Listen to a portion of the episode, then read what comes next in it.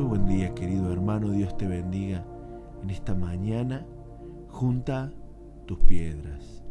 En el libro de 1 Samuel capítulo 17 nos cuenta la historia de David, el pastor de ovejas, que se enfrentó al gran gigante.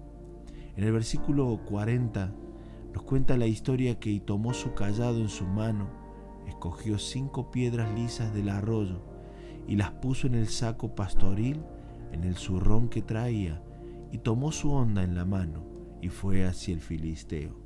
La historia nos inspira que el zurrón, ese saco pastoril, es nuestros corazones, donde asientan estas piedras que fueron tomadas en el arroyo. El arroyo es la figura otra vez de Jesucristo. Pero hay una piedra que esta mañana yo quiero hablarte. Es la piedra de la obediencia. Aprendí con el tiempo, con los años, que la obediencia es como nuestra columna vertebral. Es como los huesos que están en el interior que nadie ve, pero son las que nos mantienen erguido y firme hacia adelante. Es las que nos mantienen sobre nuestros pies. Sin la obediencia es el factor fundamental no solo en nuestro tiempo de oración, en nuestra vida cotidiana. ¿Por qué la obediencia? Esta piedra que David había tomado en el río, pero en realidad su vida ya era una vida de obediencia. En el libro de 1 Samuel también capítulo 15 hay una historia paralela a esta que es la de Saúl, cuando fue puesto por Dios para destruir a Amalek y todo lo que tenía. Saúl hizo lo que le vino en gana. Hizo justamente la antítesis de la obediencia, rebelión.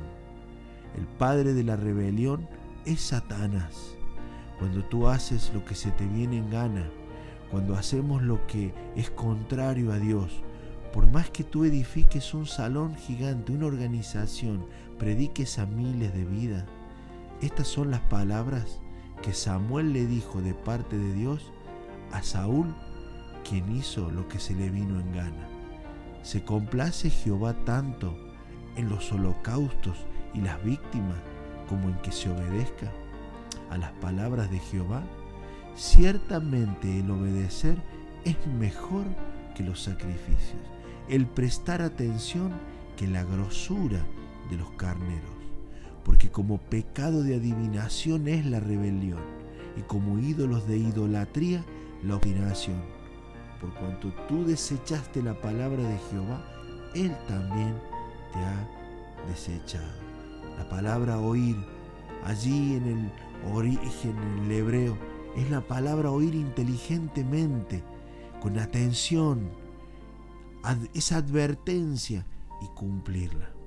Queridos, dice que por el pecado de uno, por la desobediencia de uno, por haber quebrado allí en el Edén, el pecado entró.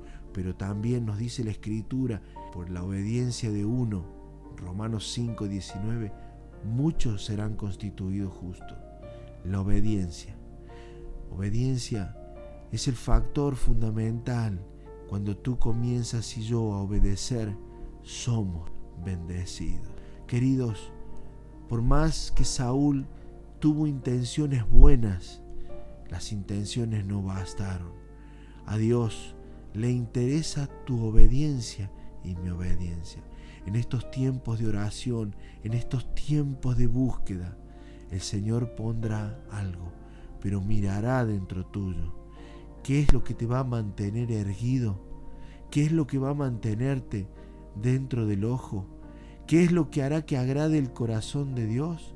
No es tu gran elocuente oración, es tu obediencia. obedecemos o somos rebeldes y nuestra causa cae en saco vacío.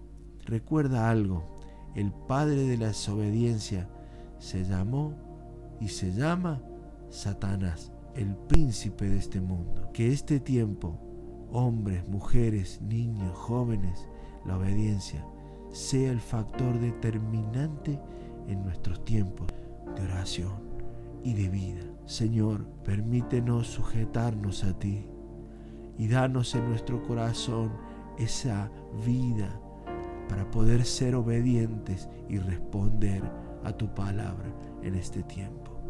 Señor, tú eres el que habla y como dijo Elías Samuel, dile, habla que tu siervo oye. Acompáñanos en este tiempo, en tu precioso nombre. Amén.